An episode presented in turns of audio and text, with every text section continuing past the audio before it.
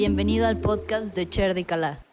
Este episodio está siendo grabado completamente en vivo desde la clase de la maestra Tera Sundrikor. Recuerda que si quieres tomar una clase muestra, no dudes en contactarnos en nuestras redes sociales. Bueno, pues muy buenas tardes a todos y a todas. El día de hoy vamos a hablar de un tema que es bien, bien interesante porque eh, a todos nos ocurre de vez en cuando que nos enojamos, de vez en cuando o muy a menudo, cada uno sabe cómo está relacionándose con el enojo, pero lo cierto es que a todos nos ocurre, aun a los grandes yogis y a los grandes maestros les ocurre, y eso es porque nosotros tenemos el elemento fuego adentro de nosotros, y una de sus proyecciones es justo el enojo.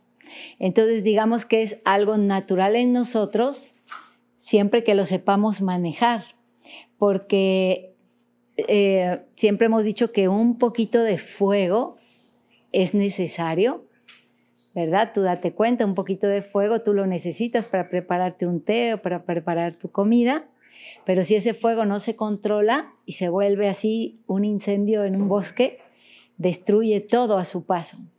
Entonces, el enojo hay que aceptarlo como algo natural en nosotros porque también tendemos como a eh, catalogarlo como algo muy malo. en frases así como el que se enoja pierde, no te enojes cuando vemos a alguien, no, no, no te enojes, no te enojes, respira, respira, espérate, así como no permitas, ¿no?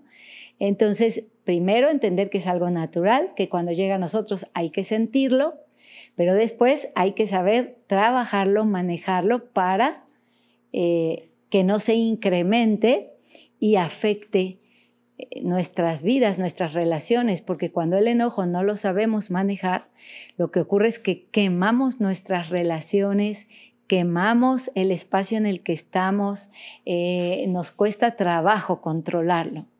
Entonces la idea es mantenerlo bajo control, la idea es saber que el enojo está en mí, una porque es parte natural en mí y dos es algo que yo estoy permitiendo que ocurra en mí. Yo me hago responsable porque también es muy común eh, mm, comentar o, realmente sentir que tal persona me hizo enojar, ¿no? O sea, es así como yo estoy muy bien, estoy en mi balance, pero viene nomás a hacerme enojar. Y eso no existe, porque ya tú lo podrás experimentar cuando tú trabajas un poco más en ti, en tus emociones, en tu ser completo, puede venir esa misma persona a hacerte lo que siempre te ha hecho y ahora no te causa ningún enojo, porque tú trascendiste en ti eso. Entonces, imagínate que el responsable fuera la otra persona. Tú ibas a estar enojado toda tu vida porque si esa persona no decide cambiar, va a llegar y te va a hacer enojar otra vez. Cuando tú te haces responsable, entonces ya tienes ahora sí que en tus manos el poder de trabajar contigo para que ese enojo no eh, te controle a ti, sino tú controlar al enojo. Desde la ayurveda hay maneras bastante simples en que tú puedes, si tú eres alguien muy enojón o muy enojona, y, este, y te cuesta manejar eso, o sea, Depende, te digo, cada quien, porque habrá quien en su experiencia de vida el enojo es algo así como casi nunca me pasa. Sí me enojo, pero muy sutil, ¿no? Pero si a ti te ha pasado que te bajas en el tráfico y ya te saliste de control y te quieres golpear con alguien, quiere decir que no lo estás controlando. Desde Ayurveda lo que se recomienda ahí es enfriarte, bajar tu nivel de fuego interno. Y eso puede ser a través de consumir sábila, que es un gran refrescante lo puedes consumir de diferentes maneras. Eh, el, té de coriando o la semilla de cilantro es excelente para enfriarte. Eh, y es muy barato, lo, venden en cualquier bodegón de semillas y tú lo puedes incluso tomar como agua de tiempo. Tú te haces tu agüita de, semilla de cilantro, que son unas bolitas, y pues si tú lo pones a hervir te sabe agua simple. Ya si le pones un poquito de miel o algo, te sabe a un té muy sabroso y puedes estarlo consumiendo para enfriarte. El agua de coco es muy recomendable también si tienes acceso y, de hecho en cualquier mercadito aquí en la ciudad de Jalapa encontramos cocos frescos. Toma agua de coco, consume el coco, también es un gran refrescante. O úntate aceite de coco, también te enfría, ¿verdad? Si tienes unos minutos antes de meterte a bañar, te untas bastante aceite de coco y te lo dejas ahí unos 20 minutos, media hora, ya después te bañas y eso eh, entra en ti. Y recuerda que tu piel es una membrana semipermeable, así que lo que tú te untas en la piel entra a tu sistema. Por eso la recomendación es que solo te untes en la piel aquello que te puedas comer, porque va a entrar a ti. Entonces, eh, se recomienda aceite de coco, que es el que te puedes comer, orgánico, te va a hacer muy bien. Estos son como tips, pero el tip principal es que tú puedas trabajar contigo, es el que tú te hagas responsable de lo que estás sintiendo y que no te enojes con las personas, sino que te enojes con tus limitaciones. Y si tú realmente te enojas con esa limitación, puedes transformar tu enojo en determinación. Y no hay nada que pueda pararte si tú transformas tu enojo en determinación y decir como estoy harto de sentirme así, mañana me voy a levantar muy temprano y me voy a salir a correr y voy a hacer mi práctica y mi crilla para enfriarme, para esta es una crilla que podrías hacer una cuarentena si eres de esas personas que se está descubriendo con una situación eh, con enojo, la 40 días y verás que te va a ayudar mucho a liberarte de ese enojo. Entonces, eh, cuando tú en vez de enojarte con las personas, te enojas con tus propias limitaciones, eres una persona que vas a estar creciendo constantemente, transformándote en la mejor versión de ti mismo. Entonces, esa es la idea. Ahora, así como el enojo es la raíz de la guerra, así el servicio es lo que genera la paz. Entonces vamos a platicar también un poquito sobre el servicio muy inspirada, por cierto, en un grupo de jóvenes que están creando un movimiento que se llama Jóvenes por la Paz y que están haciendo cosas muy bonitas al servicio de otros.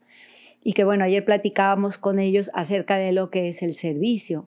Entonces, está todo interconectado. Si tú te sientes eh, que te enojas con facilidad, sería muy bueno que te pusieras en marcha con el servicio. Si tú te esmeras en servir a otros, eh, va a venir a ti mucha paz, mucha calma, mucha alegría, porque esos son los productos, los resultados de cuando tú te permites dar, cuando tú te permites servir. Y desde la filosofía del yoga se dice que no hay mayor poder que puedas desarrollar que el poder de dar. Incluso los grandes maestros, cuando empiezas a tener meditaciones profundas y empiezas a tener ciertas experiencias este, espirituales, te dicen así como, ni te distraigas con eso, porque ese no es el punto último. Eh, ponte a servir, ponte a dar.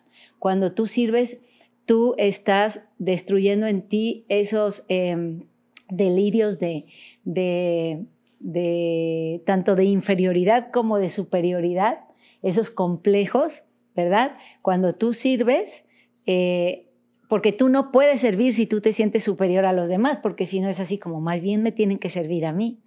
Y tampoco puedes servir si te sientes menos que otros, porque entonces yo qué voy a dar si yo ni tengo nada, ¿no? Entonces cuando tú sirves, tú trabajas con una autoestima sana, sabiendo que tú tienes mucho para dar mucho para compartir. Es decir, para tú ser empático, para tú lograr establecer en ti ese poder de ponerte en los zapatos de los otros, eso no puede ocurrir si tú no eres primero empático contigo. Primero hay que ser empático contigo, qué estás sintiendo tú, qué necesitas atenderte a ti y después de autovalorarte, entonces estarás en la posibilidad de servir y de ayudar a otros, ¿verdad? Entonces el servicio es una gran oportunidad. Eh, si a ti te late eso, no dudes en quedarte al final a preguntarle a los jóvenes que están aquí, todos son parte de ese movimiento.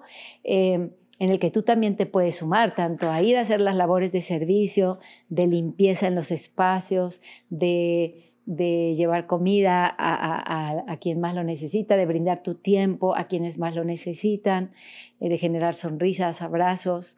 Eh, ellos están necesitando recursos justamente, entonces tú también te puedes sumar a la venta de lo que ellos van a vender para poder tener el recurso y después ir hacia afuera a servir. Entonces, esto te va a hacer mucho bien. Antes era así como, da y vas a ser feliz, pero hoy en día las más grandes universidades ya están haciendo estudios bien interesantes sobre cómo funciona el servicio en ti. especialmente la Universidad de Jerusalén, quien ha dado siete premios Nobel, o sea, eh, muchos ni la conocíamos, pero ahora estamos volteando a ver qué están investigando y qué están haciendo. Ellos incluso ya identificaron el gen de la generosidad y están haciendo muchos estudios en donde, por ejemplo, dividen a un grupo de participantes en dos, se les da una cantidad de dinero, al grupo número uno se les dice, gástalo en lo que tú quieras, al grupo número dos se les dice, la mitad es para ti, la mitad tienes que compartirlo.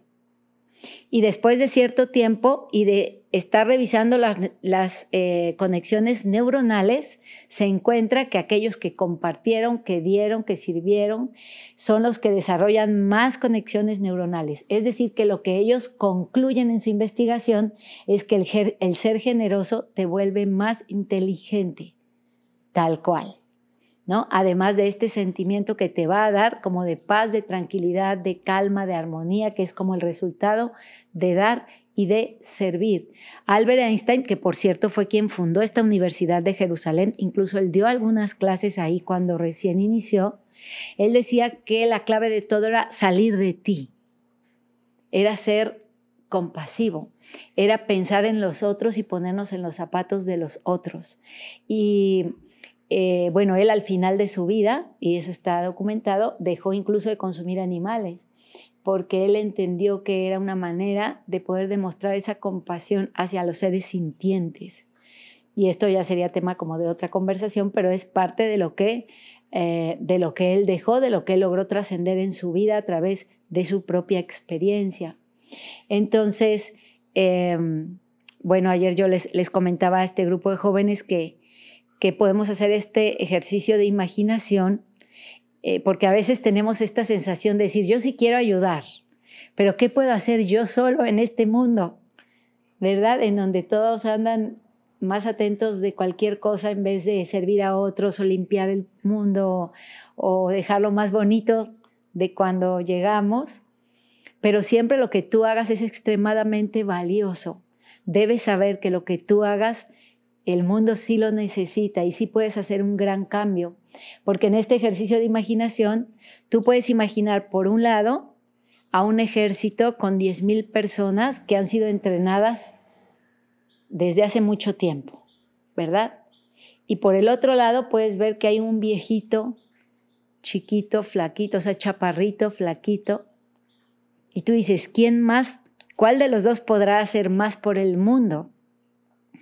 Y enseguida pensarías, no, pues el ejército de los 10.000 que han sido capacitados, ¿no?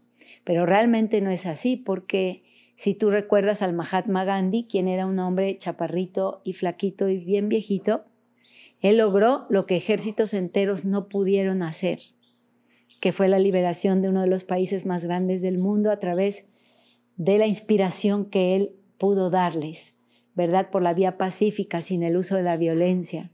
Entonces ahí está la clara muestra de lo que una sola persona puede lograr cuando realmente tiene el calibre y el corazón para lograrlo.